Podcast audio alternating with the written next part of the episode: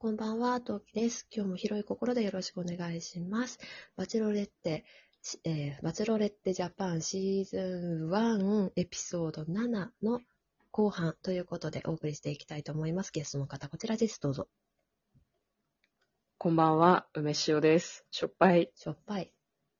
というわけで、えっ、と、前編では、えーエピソード7の前半ということで、スギちゃんとコウさんの、えーご実家に萌子さんが行ってるんですけど、その話をしていました。後半では、コウさんの実家の話の途中からと、ローズくんの家のご実家のお話をしたいと思いますということで、お母さんがいい人でしたねって話で終わってたんですけど、うんうん。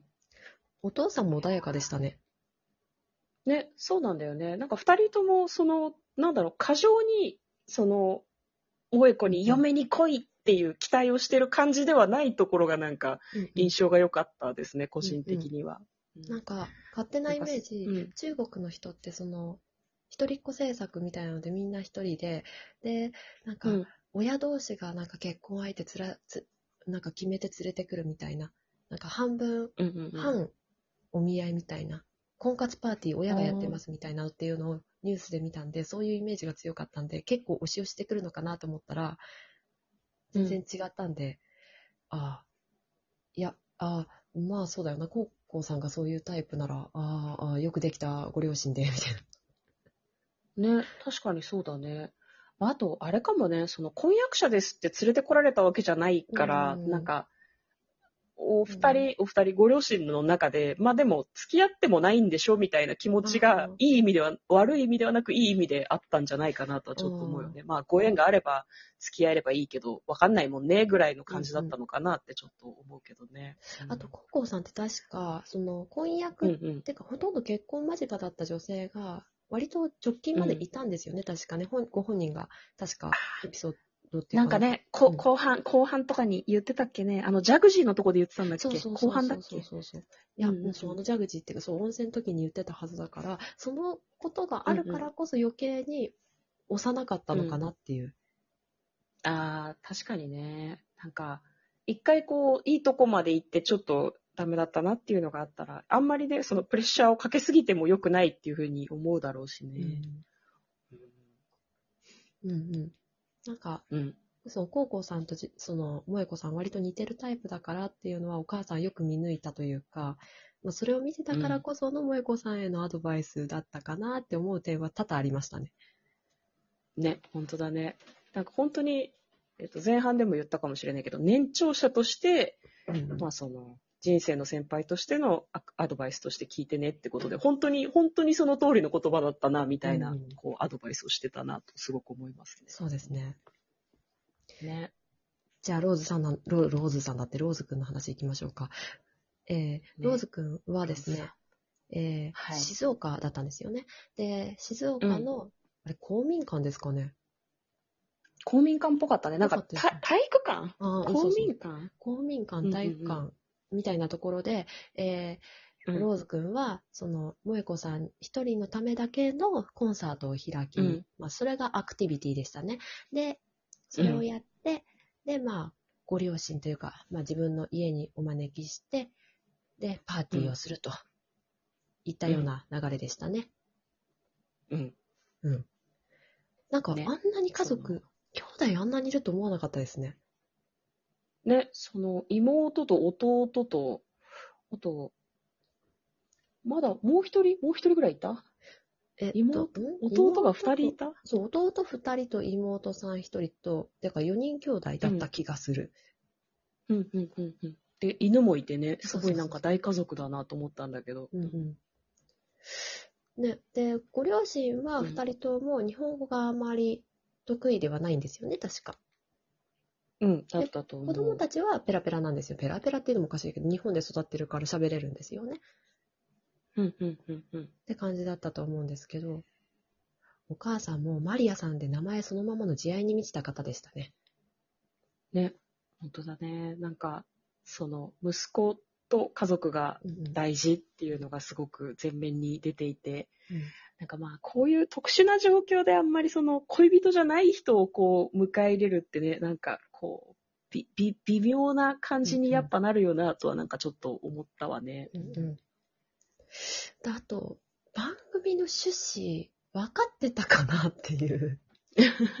いう、違う、あと、別に非難をしたいわけじゃなくって、その、疑問純粋なる疑問、うんうん息子がそういう番組に出てるんだよっていうのを、うん。これ、こ、こ、もう先に言いますけど、今回私たちはぶ、うんあの、吹っ飛ばす会うん。のちの時のあの状況を見ると、番組の趣旨分かってたかなっていうのすごい思ったんですよ。そうね、その辺はちょっと微妙なところだったのかもね。なんか、うん、なんかでも、うん、なんかそういう意味ではこの回もちょっとその、なんかちょっといたたまれない気持ちになってしまうわね。うんうんうんうんなんか振り返ってみると。うんなん、か、そう、息子と私たちを引き離さないでっていうから、なん、し番組の趣旨的に引き離すっていう趣旨の番組じゃないじゃないですか。うんでもスタッフから説明はあったと思うんですよ。スタッフどうやって説明したっていう。純粋な疑問。ねなんかなんで急にあんな風になっちゃうのかちょっとわかんないよね。うんなんかね。うん。だからなんか誤解がもしかしてあったんじゃないかとかちょっと気になってしまうところではあるよね。うんで、萌子さんはだって日本人なわけだから、日本で、日本人なわけだから、そう海外で住むって可能性もおそらくない方じゃないですか。で、うんうんうんご両親たちは別に母国に帰りそうな感じもないじゃないですか。引き離すってどっからその、なんだろう、イメージが来たんだろうと思って。うんえーあれじゃない？だから、ローズが静岡の実家に住んでて、なんか近くに住んでほしいとか、そういうレベルの話なのかな、気が早いなって私は思いながら見てたんだけど。なるほど。うん。私は、ね果たして趣旨をぎ理解しているいるんだろうかと思いながら純粋に思ってました。いや、なんか私、静岡に住んでほしいみたいな話なのかうんな、それは多分厳しいぞっていうふうにちょっと思ったんだけど、なんならその結婚したら同居してほしい派なのかなとか、なんかそういう話には全然なってなかったけど、そういうことと思ってたんだけど、なんかいずれにしても話がちょっと進みすぎかなとはなんかちょっと見ていて思ったわね。そうですね。ねでもなんか、お母さんの気持ちもわからんでもないけどね、うんなんかね、うん。そう家族をと一緒に過ごしたいというのはわかる。うんうんうんうん。でも近くに、そうだよな。お母さんからすればだって日本語が喋れなくて息子にね、た頼ってるって言い方が悪,、悪い言い方になってしまったら申し訳ないんですけど、まあ、いてくれたら安心ですよね、やっぱりね。ね、そうなんだよね。見るからにして長男だし。うん。そう、そうなんだよな。いやーあ、まあまあな、まあな。なんか、でもそれでも一緒になるっていう風になったらなんか収まるようには収まるんだろうなとは思うんだけど、うんうんなんか見ててちょっといたたまれない気持ちには若干なってしまったよね。決してこれはお母さんのせいとかそういうわけではないんだけど、ね。でもすごいお母さん、なんかまたうちに来てねって家族みんなで、みんなウェルカムよって言った瞬あの、私たちが吹っ飛ばす話、あの、回で、うん なんか言ってるのを見て、もう、もう、うんあちゃんやって思って。ね、本当だよね。いや、だから、息子のことを思ってるんだよね。息子のことを思ってるがゆえのあれなんだよね。うんうんだから、なんだろうな。愛が深い人なんだろうなとはなんかすごく思いましたね。うんやっぱでも、なんだろう、最終的にはその、すごく、なんだろうね。なんか、丸く収まったのかなとは思ったけどね、この7話を見て、ね最後まで見てね。うんうんうん。時間がちょうどいいんで、あの、ローズセレモニーの話していいですか、どうぞ。あの、ローズセレモニーで、ぶっちゃけここでローズくん落ちるじゃないですか。うん。ざっくり。うん。そうだね。うん。その時に、落ちた後に、ローズくん、王子様みたいにふってお辞儀して、で、で、あの、帰ってくるじゃないですか。もう、いや、いや、うんディズニー映画じゃんって思いながら見て。最後までディズニープリンスだったね。あええー、と思って、映画やんと思いながら見てて。でもしかしさ、なんかその、ローズ、ローズさんがさ、その、萌子を静岡に連れてった時にさ、うん。公民館で歌った曲をさ、流すもんだから、私ちょっと、プッと思って、なんか、笑うとこじゃないんだけど、ちょっと笑けてきてしまって、うんやばかったですね。感動的なシーンなはずなんだけど、そうそうそう。悪意ですね。完全にローズが歌ってる曲じゃんと思って。もうなんか、しかもさ、成功してたならいいけど、なんか、か帰るのに、なんか、その、流すのは何なのっていうふうに、すごいなんか、制作陣に対して言いたいと思いましたね、すごもう、もうく見てて。めちゃめちゃもう、あれ結構要所要所でも後で使われるじゃないですか。そうな何んだよ。聞いたの？と思って。何好きな人いる？この曲みたいな。そうなんで、結構あれ、なんかもう、忘れ、忘れてやってって、一旦忘れようって、でも、ローズ的には使ってもらった方がいいのかな、ローズ君的には。ポケットマネーだって歌手でしょ？そうですね。まあ、まあそうか。じゃあ使ってもらった方がいいんですかね。そうそうね、挿入歌的に？でもなんかうん私はちょっと聞いててね、すごくなんかしんみりした気持ちになってしまうのでやめてほしいと思いました、あれは。うんううんん。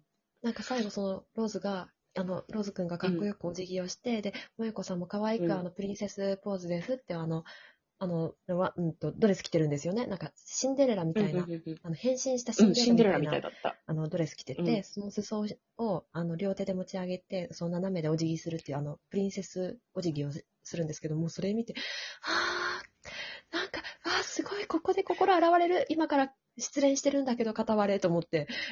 うん。そう絵面がね、すごくね、なんかディズニーのあのエンディングみたいだったよね、すごくね。もうめちゃめちゃかっこよかった。もう初めてローズの株が爆上がりしました。初めてなんだ。